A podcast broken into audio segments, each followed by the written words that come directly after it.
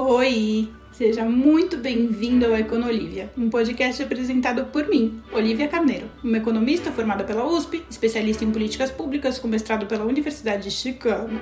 Mas, cara, nem esquenta, que o papo é leve e descontraído. Eu trago tudo o que eu aprendi com os meus professores ganhadores de Nobel para a gente debater as notícias mais relevantes enfim, formar nossa opinião baseado em dados, baseado na ciência. Esse é um podcast totalmente interativo. De segunda a sexta, eu te espero ao vivo para você fazer a sua pergunta, para a gente debater, enfim, do jeito que você quiser participar, vai ser muito bem-vindo. Te espero lá. Muito bom dia a todos. Hoje é quarta-feira, dia 1 de fevereiro, finalmente. Fevereiro chegou, o mês mais esperado do ano até o momento. Esse daqui é o meu podcast Econolívia, diário, comentando notícias, principalmente de economia, sempre com a minha pitada de análise e opiniões de especialista. Hoje eu quero comentar com vocês algumas informações que eu achei relevantes. A primeira, não tem muito o que comentar, mas eu acho válido comentar com vocês o que aconteceu, né? Que o FMI, quem ouve o podcast todos os dias, quem acompanha o que eu falo, nem que seja nos stories todos os dias, já sabia disso, né? o FMI aumentou a projeção para o PIB global e a projeção para o PIB de vários países, né? E de várias economias que, que isso significa na nossa vida? Significa que eu estava certa de novo. Brincadeira. Bom, é aquilo que eu tinha falado, né? Que eu já falei várias vezes para vocês. Quando a gente faz uma projeção tão de longo prazo como o que o FMI costuma fazer, tipo, ah, a gente acha que em 2023 ou em 2026 o PIB vai crescer. Tipo, não tem como você fazer esse tipo de previsão, sabe? É muito difícil, é muito chute. Você faz umas hipóteses, né, o que a gente chama de assumptions em inglês. Você cria umas assumptions e aí você faz uma previsão baseado nas suas hipóteses e não na realidade. Porque, obviamente, você não tem bola de cristal. Você não sabe se vai acontecer uma pandemia, você não sabe se vai é, vão descobrir um minério novo que vai deixar todo mundo rico. A gente não sabe o que vai acontecer. Portanto, a gente não tem como fazer uma previsão de tão longo prazo. Então, essas previsões do FMI geralmente são preocupantes. São preocupantes no sentido de não traduzirem a realidade. Só que, por muito tempo, o FMI estava com projeções pessimistas. Então, no momento que o, o FMI aponta né, uma projeção de crescimento, aumenta a projeção dele de crescimento, significa que a realidade atual está um pouco melhor do que é, a realidade anterior, né, o período anterior do que a gente está vivendo. Então, com a melhora do cenário econômico, a inflação mais controlada, que eu já comentei com vocês, né, que o Banco Central do Canadá anunciou que vai parar de aumentar a taxa de juros. Quarta-feira a gente tem reuniões, super quarta tem reunião do Banco Central Europeu, Banco Central da Inglaterra, Banco Central dos Estados Unidos e Banco Central do Brasil, que a gente vai ter várias notícias aí sobre as projeções de inflações do mundo inteiro. Mas o que a gente percebe, né, por esse movimento do Banco do Canadá e do que a gente lê dos índices de inflação, a gente vê que a inflação está mais controlada no mundo inteiro e existe uma tendência dos bancos centrais do mundo inteiro, principalmente das economias mais desenvolvidas, de que a inflação está mais controlada. Bom, então vocês entenderam esse ponto, né, que do FMI. O FMI está ali falando que ele falou assim: olha, a gente revisou a nossa projeção para o PIB do mundo. A gente acha que o mundo vai crescer mais do que a gente estava achando que ia crescer antes. Antes a gente achava que o, que o mundo ia crescer X, agora a gente está achando que o mundo vai crescer X mais Y. Porque os sinais do mundo inteiro melhoraram. E eu já tinha cantado essa bola porque eu já estava vendo esses sinais, né? E eu já tinha falado para vocês que eu achava essas projeções muito pessimistas, ruins. Eles deviam fazer projeções mais moderadas moderadas quando a gente está muito indefinido, assim, sabe? Porque gera um clima ruim, sabe? Ah, eu não gosto. Enfim, é a minha opinião. Eu adoro o FMI, adoro o propósito deles, adoro os estudos deles e tal, mas esse negócio de projeção muito longa é um negócio que me irrita, sabe? Quem me acompanha há mais tempo sabe que eu sempre fico, sempre comento disso, mas tipo, ai meu, Outra notícia que saiu aí que eu achei interessante é que a Nubank, né, o banco Nubank, fechou a área de assessoria de investimentos e fez 40 demissões. A fintech diz que o encerramento da unidade faz parte de uma revisão de estratégia. O total de funcionários da empresa passou de 6 mil para 8 mil em 2022. Ou seja, eles estão mostrando ali um crescimento, mas esse crescimento chegou meio que num limite, aparentemente, não sei, mas ou eles estão mudando de estratégia. Mas isso, essa notícia em si só chama atenção porque tem outras empresas desse ramo de investimentos que estão mostrando sinais de fragilidade. O Nubank não ia mudar a estratégia se a estratégia estivesse indo bem né? A gente não muda time que está ganhando, não é mesmo? Então, tem alguma coisa ali no Nubank, apesar desse crescimento que a gente viu, né, em 2022, e eles tentarem passar essa segurança, falando, não, tá tudo sob controle, em 2022 a gente cresceu muito legal, agora em 2023 a gente quer manter um ritmo adequado, blá, blá, blá significa que tem alguma coisa. A gente viu, não sei se vocês viram uma notícia que saiu essa semana de essa galera que recomenda investimentos, é, anunciando empresas mais sérias, tipo a da Natália Cury e tal, anunciando demissões e tal, porque parece que essas empresas estão num momento de menor crescimento. E isso a gente tem que observar, porque teve um boom dessas empresas, né, do Nubank, enfim, dos vendedores de curso online, principalmente custos de investimento, durante a pandemia até muito recentemente. Eu acho que as pessoas meio que se situaram, caíram na real em relação a esse entusiasmo e de que às vezes a gente tem que procurar coisas enfim, não buscar soluções fáceis. Não estou falando que no Nubank ou a Natal trazem soluções fáceis. Eu estou falando que a gente está observando aí uma mudança na direção do cenário e que a gente tem que ficar ligado aí. Pode ser que, sei lá, coisas, mais coisas venham a acontecer no futuro próximo e a gente tem que saber se prevenir dessas coisas. Ah, tem mais uma notícia que eu achei interessante, que foi um estudo. Vocês sabem que eu tenho um índice que avalia deputados, né? Chama Índice Legisla Brasil. Eu criei esse índice junto com a Legisla Brasil para a gente avaliar o desempenho de deputados, independentemente da posição política. É um índice totalmente técnico que avalia o trabalho mesmo das pessoas, independentemente de eu concordar ou não com esse trabalho. Se o cara está trabalhando, legal. E a gente viu que o desempenho médio é bem ruim, os nossos deputados são bem medíocres, embora alguns, obviamente, se destaquem, a grande massa é bem medíocre ou ruim na maioria dos aspectos avaliados. Depois vocês entram lá para ver. Chama Índice Legisla Brasil, é bem fácil de achar no Google. Eu gosto muito disso, da gente avaliar os deputados, porque no fim das contas, quem manda no Brasil mesmo são eles, né? Acho que a gente viu isso com muita clareza em todos os governos, desde FHC, Lula, Dilma, que foi impeachmentada porque quem manda são os deputados e os senadores. Depois a gente viu isso com Bolsonaro e agora a gente vai ver de novo com Lula. E saiu um índice sobre um, uma avaliação dos deputados mais influentes. O que, é o deputado mais influente? Não é o deputado que tem mais influencer, que tem mais seguidores no Instagram, né? É o deputado que articula, que consegue articular. Isso é, inclusive, um, um dos quesitos de avaliação do índice que a gente fez, né? É capacidade de articular e fazer ali é, alianças, ajudar a passar ou não em emendas ou é, propostas, etc. E aí, os deputados mais influentes são Arthur Lira, Elmar Nascimento, do União Brasil, Felipe Franceschini, Rodrigo Maia, Antônio Brito, Ricardo Barros, Altineu Cortes, Arthur Maia, André Figueiredo e, surpreendentemente, Kim Kataguiri. Curioso, não é mesmo? A fonte é o Observatório do Legislativo Brasileiro. Quem está nessa lista me surpreende bastante, não vou negar. Mas a diferença entre o Arthur Lira e o, e o Elmar Nascimento, que é o segundo, né, é bem grande. O Arthur Lira está no índice 10 e o Elmar Nascimento está no índice 5,9. Então, uma diferença gritante. É, obviamente, o Arthur Lira, com a sua presidência, tem bastante influência. Eu acho que isso talvez esteja refletido aí, não é mesmo? Pois bem, Queria comentar com vocês uma outra coisa interessante. Bom dia, Mili. Desculpa, eu só vi agora sua mensagem. Pediram aqui que eu vi comentar sobre o fechamento da bolsa, né? A bolsa fechou em alta, o dólar em queda. Eu já expliquei isso várias vezes para vocês do porquê que isso está acontecendo, esse movimento. É, inclusive, quando eu previ que isso ia acontecer, muita gente, mas muita gente me xingou e falou que eu estou passando pano para Lula e que não sei o que, que não sei o que lá. É, errada não estava, eu estava certa né? Teve muita gente mesmo que veio me encher o saco, assim, desde é, pessoas do mercado financeiro falando, não, essa alta que você está observando não tem nada a ver, ela é temporária. Isso eu estou falando desde a primeira semana do ano. Não, não tem nada a ver. E o dólar está caindo. Não, não tem nada a ver. Aí os torcedores de político canais está passando pano para Lula. Não, porque você é, é Lula. Não, porque você é comunista. Tá aí o resultado.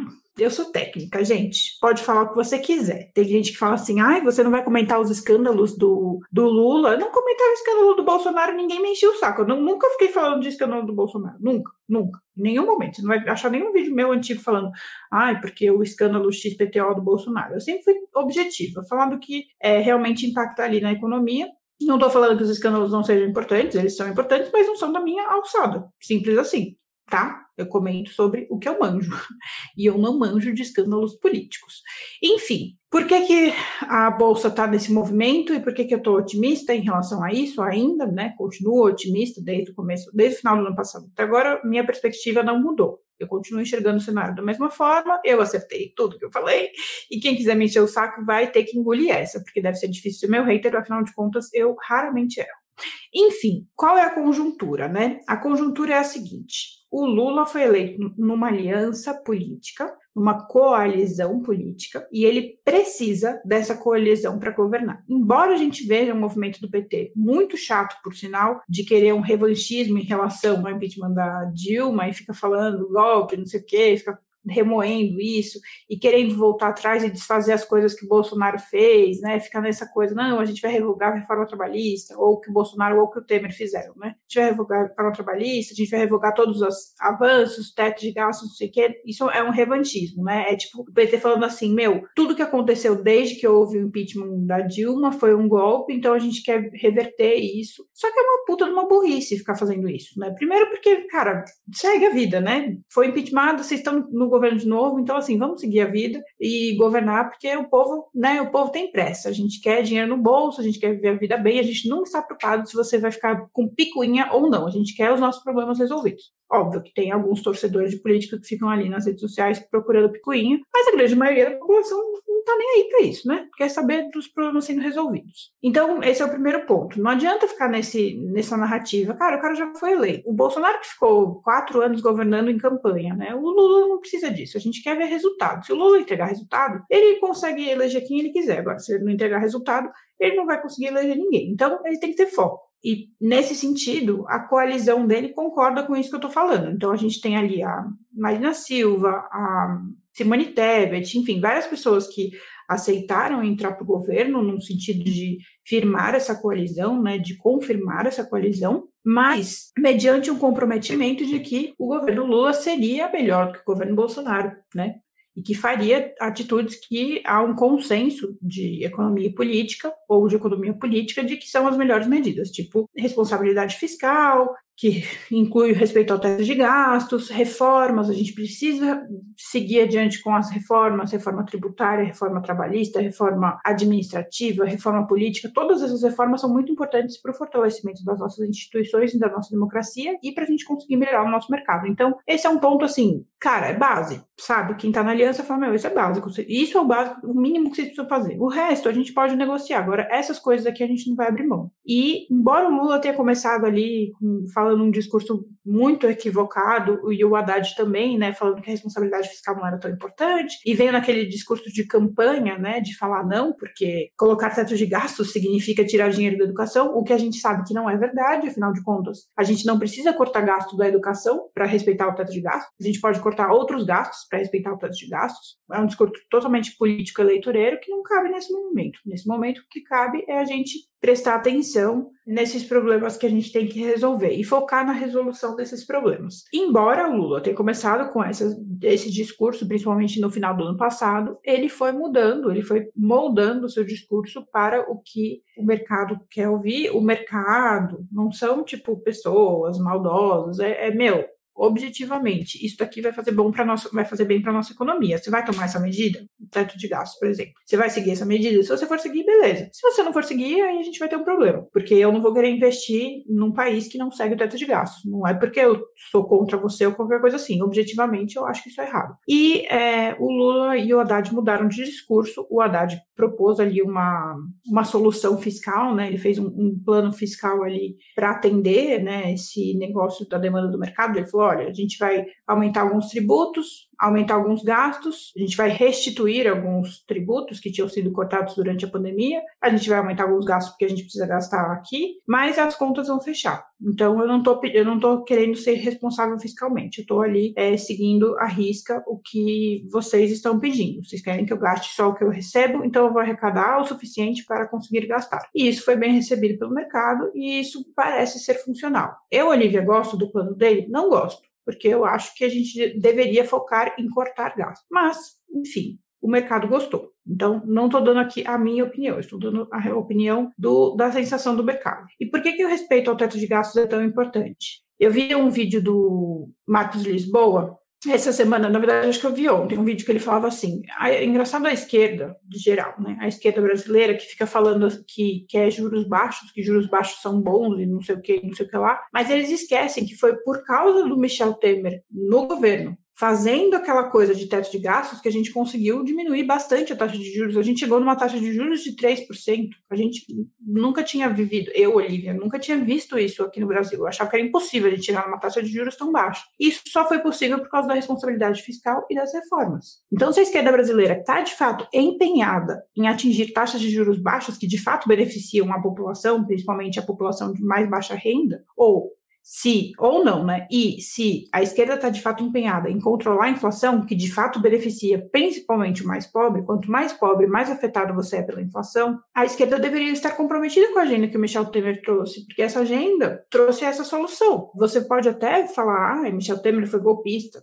a forma como ele chegou lá, você pode até questionar, mas você não tem como questionar que as medidas que ele adotou foram eficazes. Tanto é que a gente conseguiu reduzir drasticamente, a gente tem uma queda abrupta na nossa taxa de juros por causa das medidas do Michel Temer. Então, assim, se a esquerda for ficar nessa narrativa de briguinha, de narrativa eleitoral, governando como se fosse um período eleitoral e como se estivesse em campanha, a gente vai ter muita dificuldade. E eu concordo plenamente com o Marcos Lisboa, eu acho que é esse o ponto. E aí vem o meu queridinho, né, vocês devem saber saber que eu adoro Meirelles, é um dos políticos meus favoritos da economia brasileira. E ele falou para o Lula, ele falou assim, o Lula cria um ruído desnecessário ao criticar a autonomia do PC. O ex-presidente do Banco Central, o Meirelles, ele era presidente do Banco Central nos dois primeiros mandatos do Lula. Diz em entrevista à Bloomberg News que o ex-chefe desperdiçou a chance do corte de juros em defesa de mais gastos. Isso está muito correlacionado. E eu tenho aula sobre isso, mini curso sobre isso, de 20 reais. É bem acessível. Eu fiz um preço bem acessível na minha página de cursos. E eu falo bastante disso para vocês. Tem vários episódios do podcast, vídeos meus, explicando por que, que essa coisa do,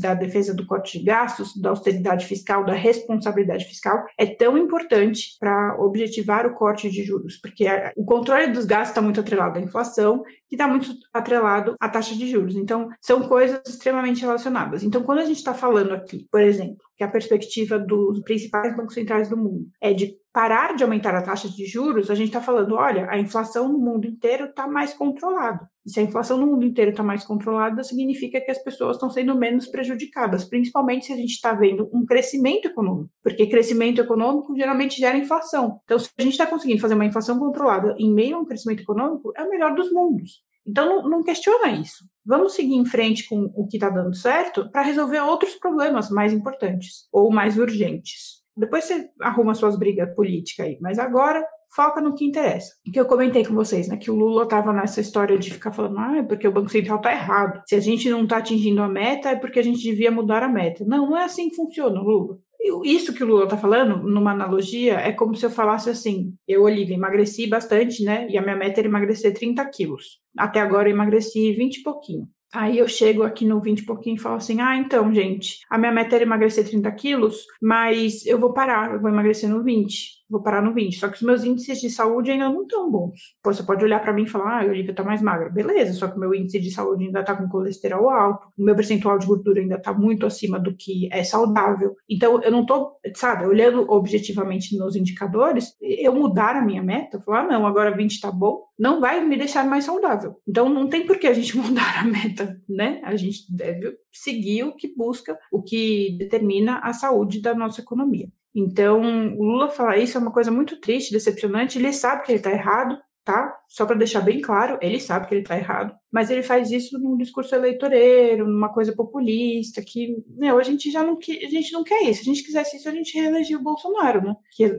governou quatro anos nesse discurso eleitoreiro. Então, é isso. Só lembrando que a reforma tributária do Haddad, eu fiquei muito feliz com o que eles anunciaram, porque a reforma tributária do Haddad está como o responsável, eles nomearam semana passada, se eu não perdi a noção do tempo, eles nomearam o Bernard Api como responsável dessa reforma, né, como o líder dessa reforma, o que é um excelente sinal, porque o Api, o Api é um dos maiores especialistas na área que a gente tem. Então, se tudo der certo e o Api conseguir avançar na agenda dele, de fato, a gente tem num horizonte próximo uma perspectiva de reforma tributária bem eficiente. Agora, se tudo vai dar certo, se isso vai funcionar mesmo, eu já não sei, gente. Aí já é outra história, né? Se vão conseguir passar mesmo, eu não sei. Mas isso é bem otimista, isso deixa a gente bem otimista em relação à nossa economia. Agora eu queria contar para vocês uma história que eu achei muito interessante, né? A gente está vivendo um momento muito doido em relação a fraudes, né? A gente viu aí a fraude fiscal da Americanas, que chamou muita atenção. Vocês devem estar sabendo do deputado americano que fingiu o currículo, sabe de quem que eu tô falando? Que ele é brasileiro, filho de brasileira, que já deu vários golpes aqui no Brasil, George Santos. Ele está sendo acusado de mentir no currículo, ele foi acusado de várias fraudes aqui no Brasil. Ele é um deputado republicano lá nos Estados Unidos, que é o partido mais conservador, só que ele é assumidamente gay, então existe um entusiasmo em torno dele do lado dos conservadores, tipo, ó, oh, tá vendo, a gente elege gay também, só que 80% das pessoas que votaram nele falaram que acham que ele deveria renunciar porque ele estava causando muito escândalo com essas notícias de fraude. E aí ele anunciou que ele está saindo saindo das comissões que ele fazia parte do Congresso americano, a Comissão de Pequenos Negócios e da Comissão de Ciência, Espaço e Tecnologia. Vamos ver, né? Vamos ver. Ele falou que ele trabalhou no Goldman Sachs e no Citigroup, só que não, ele nunca trabalhou nesses lugares. Eu vi uma reportagem que falava que ele falou que trabalhava na Globo também, só que ele só tinha ido dar uma entrevista na Globo, sabe? Tipo, nada a ver. Enfim, ele é bem sinistro aí, tá bem estranha essa história, mas o que eu queria falar é isso, né, que a gente tá num momento de várias fraudes, aí tem a fraude americana, tem esse cara aí que tá sendo super comentado, né, porque nos Estados Unidos, principalmente, embora ele seja é, brasileiro, ele tem participação política lá nos Estados Unidos, então nos Estados Unidos ele tem chamado muita atenção. Aí tem o cara mais rico da Ásia, o golpe que eu contei no, no, podcast de segunda, que também foi uma fraude fiscal tipo a da Americanas, e recentemente saiu uma notícia sobre, eu tive que anotar o nome dela que eu ia esquecer, Charlie Javinci, Javinci, não sei se é assim que fala o nome dela, ou Ravice, que é uma garota que simplesmente, gente, olha o que ela fez. Ela foi lá. E ela criou uma startup que facilita para estudantes universitários acessarem créditos, né, crédito estudantil, ou é, ajuda financeira estudantil, que tem às vezes uma ajuda financeira do próprio governo americano, principalmente nos últimos anos teve bastante, e aí ela criou meio que uma solução para facilitar isso. E aí, no pitch dela, ela falava que era é como se fosse uma Amazon da educação superior, do ensino superior. Tipo, facilitador, da, sabe? Tipo, conectar um, uma pessoa que está vendendo com uma pessoa que está precisando e aí faz essa ponte, entendeu? Que é mais ou menos o que a Amazon, mais ou menos o que a Amazon está fazendo. Aí ela foi lá e conseguiu uma reunião lá com JP Morgan, que é um dos maiores bancos americanos, e ela tinha uma base de 300 mil estudantes inscritos na plataforma dela. E aí, para ela conseguir, como ela tinha conseguido a reunião com vários bancos americanos, mas enfim, ela conseguiu a reunião com o JP Morgan, ela falou para o pessoal da equipe dela, falou assim, ah, então faz o seguinte, aumenta a nossa base artificialmente, aumenta aí, faz 10 vezes maior do que a nossa base de pessoas inscritas, inventa aí um monte de inscrito para a gente ter uma base bem grande na hora de eu vender para o banco essa solução, né, que chamava Frank, tipo Elizabeth Holmes, super bizarro. Ela foi lá,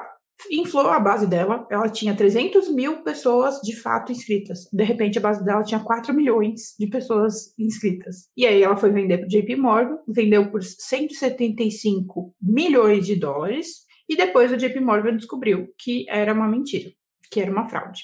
Ela tinha sido contratada pelo JP Morgan como parte do acordo de venda da empresa. Ela, obviamente, foi demitida e o JP Morgan está processando ela por fraude. Assim como em todos os outros casos de fraude que eu comentei com vocês, isso gera uma grande insegurança em relação aos auditores, né? Porque quando você vai comprar uma empresa, você não vai simplesmente acreditar no que o cara está falando, né? Você vai querer olhar documentos, né, e os, as plataformas para ver se as coisas são verídicas, se faz sentido, se há consistência nas informações e nos dados. Você não vai comprar porque alguém te falou que isso vai dar dinheiro, você vai lá e compra. Embora tenha muita gente que cai nesse tipo de esquema, né? Mas na prática o que você tem que fazer é olhar, principalmente se você for um banco grande como o JP Morgan, você tem que parar e analisar se aquela empresa faz sentido para você comprar. Então, é aquilo que a gente chama de due diligence, que é justamente avaliar isso, avaliar a consistência das informações. E aí o pessoal fica falando, mas o JP Morgan, que é um banco gigante, não tem uma due diligence para ver se a empresa de fato faz sentido, né? Se ela não está enganando e tal. E aí entra,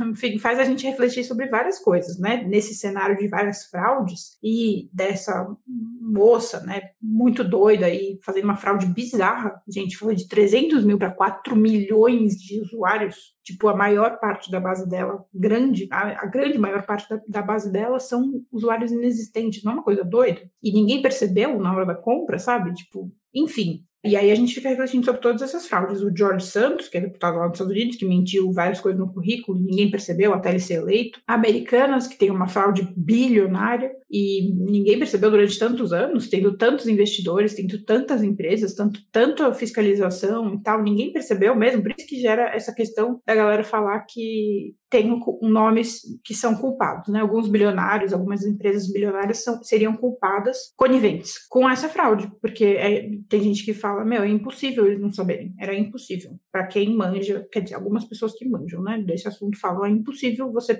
não perceber uma fraude desse tamanho. Então eles foram coniventes, falaram, ah, tudo bem, deixa passar. Ninguém percebeu ainda, então vamos deixar passar. E aí a gente tem essa crise de identidade social, né? Tipo, por que, que a gente está vivendo um momento de tantas fraudes? E isso levanta várias questões, né? Tanto nas nossas regras como sociedade, e na Índia está tendo muito esse, esse, debate sobre esse o maior bilionário da Ásia, o Adani, porque ele teve a fraude lá, tipo a fraude da, da Americanas, e lá na Índia eles estão falando, meu, beleza, tipo, ele foi errado, tá tudo errado ali na parte dele, mas as nossas instituições, né, tipo, os nossos órgãos oficiais também estão fiscalizando muito mal, porque como que deixa passar? O do caso dele é bem maior, é tipo, a dívida é bem maior. Né? Putz, eu não lembro quanto que é, mas é maior do que do Americanos. É tipo, sei lá, 40 bilhões, alguma coisa assim, não lembro. E eu não tô achando aqui. Mas é maior, porque também é uma empresa maior. E aí as, as pessoas estão se perguntando assim, será que, onde que a gente está errando, né? A gente não consegue nem fazer uma instituição que fiscaliza com seriedade ou que impõe regras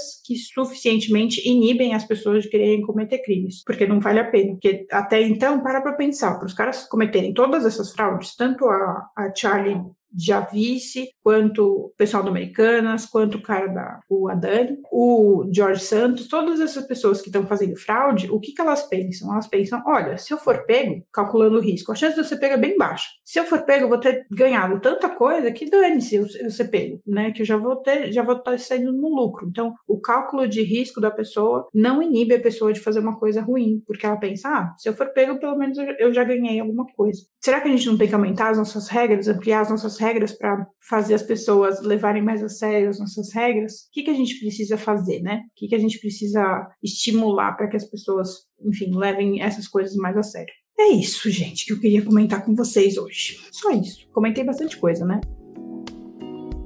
A Bia Fernandes falou, e o erro de 12 bilhões do Banco Central? Exato. Entra nessa conta, tipo, como que erram 12 bilhões numa conta e ninguém percebe, sabe? Não faz sentido. Tem alguém acobertando ou é muita incompetência e as nossas regras estão muito erradas de não capturarem essa incompetência. Então, assim, tem alguma coisa errada. Seja lá se for incompetência ou se for má intenção, né?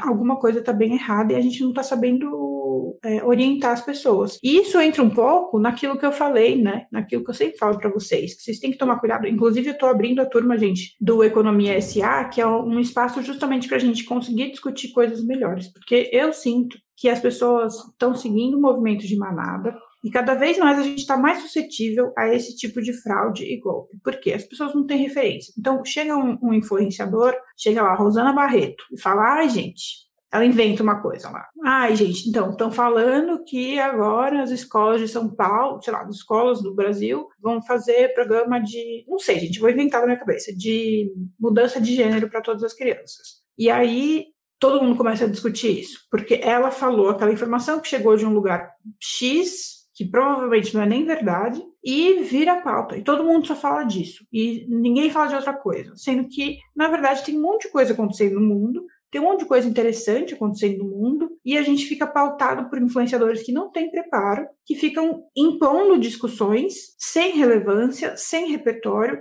sem referências, né, gente? Esses livros aqui eles não são só decorativos, são referências que eu uso para formar minha opinião, para entender melhor o mundo. Tem pessoas que dedicam a vida delas estudando determinados assuntos. Então, por que, que eu vou achar que eu, que não dediquei minha vida a estudar aquele determinado assunto, vou entender esse assunto, a complexidade desse assunto com maestria? É muita ingenuidade eu achar que isso vai acontecer, né? Eu preciso de, do suporte de pessoas que estudam de fato. Então, o Economia SA vem com essa proposta da gente estudar os temas que estão, né, debater, não estudar, mas eu estudo, vocês não precisam estudar porque eu vou entregar mastigado, mas debater os temas com o respaldo de referências intelectuais mesmo, de referências de gente que estuda determinados assuntos, de gente que propõe soluções para determinados assuntos, para a gente não ficar que nem essa besta fera rodando, girando em círculo, falando sobre coisas que nem sempre na maioria das vezes, nem verdade são, que dirá uma discussão relevante. Geralmente são discussões completamente relevantes. E eu recebo muito, vocês mandam para mim as perguntas muito repetidas. É impressionante, assim, sempre as mesmas perguntas. E é muito nítido para mim que são sempre as mesmas perguntas, porque alguém pautou essa pergunta em algum outro canal, em algum outro debate. Então,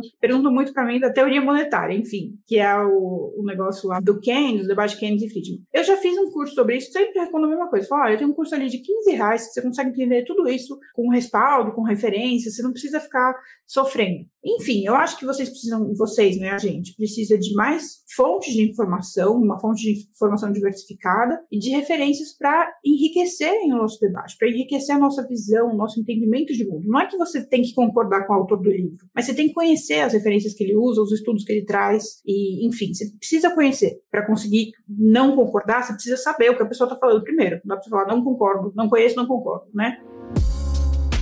Então, é isso que eu queria comentar com vocês. Panorama geral, o Economia SA vai ser lançado amanhã, dia 2 de fevereiro. Eu falo principalmente disso nos stories, mas eu vou tentar falar também nas outras redes e outras plataformas para chegar mais pessoas. Eu quero que seja bem acessível, que realmente seja uma, um game changer, sabe? Que você saia de um patamar que você tá, você tá num patamar de discussão intelectual de alto nível. Se você conseguir fazer isso com meia dúzia de pessoas, acho que já vai fazer um efeito bom. Agora, se eu conseguir fazer com mais pessoas, eu acredito que a gente vai aos poucos elevando, né, e saindo dessa coisa ridícula que a gente vive a ponto de sofrer tanta fraude que as pessoas não pensam mais, as pessoas não refletem mais, as pessoas ficam só seguindo o que a manada fala, né? A manada falou A, ah, então é A. A manada falou B, ah, então é B, sabe? Não dá não dá. Estou bem cansada disso, acho que muitos de vocês também. Eu indico os livros no Economia SA. Estou falando que vocês não precisam ler. Se você não quiser ler, eu vou resumir o livro para você. Mas, se você quiser ler, ótimo, que bom, fico feliz, que bom. Tomara que você leia mesmo, essa é a intenção. Mas só para quem faz parte da comunidade, porque também ficar indicando coisa aqui é muito irritante, gente. Você trazer um conteúdo, você traz o ouro, você traz a pérola para um bando de porco, fica te xingando, falando que você é comunista, que você indicou um autor, ou que você é fascista, porque você indicou outro autor, sabe? Tipo, é muito irritante, não dá. Cansativo. Não vou mais fazer essas coisas aqui na, na internet. Agora, só quem fizer parte da minha comunidade vai ter acesso ao meu melhor conteúdo, obviamente. É, eu acho que eu falei tudo de importante que eu tinha para falar para vocês. Quem estiver escutando pelo Spotify, por favor, compartilhe. A gente já está em 11 lugar entre os podcasts mais ouvidos. Eu ficaria muito feliz se a gente fosse para entrasse no top 10, né, dos mais ouvidos, mais escutados do Spotify. Adoro vocês. Amanhã eu tô de volta. Beijos. Bom dia. Aproveitem bem o início do dia de vocês.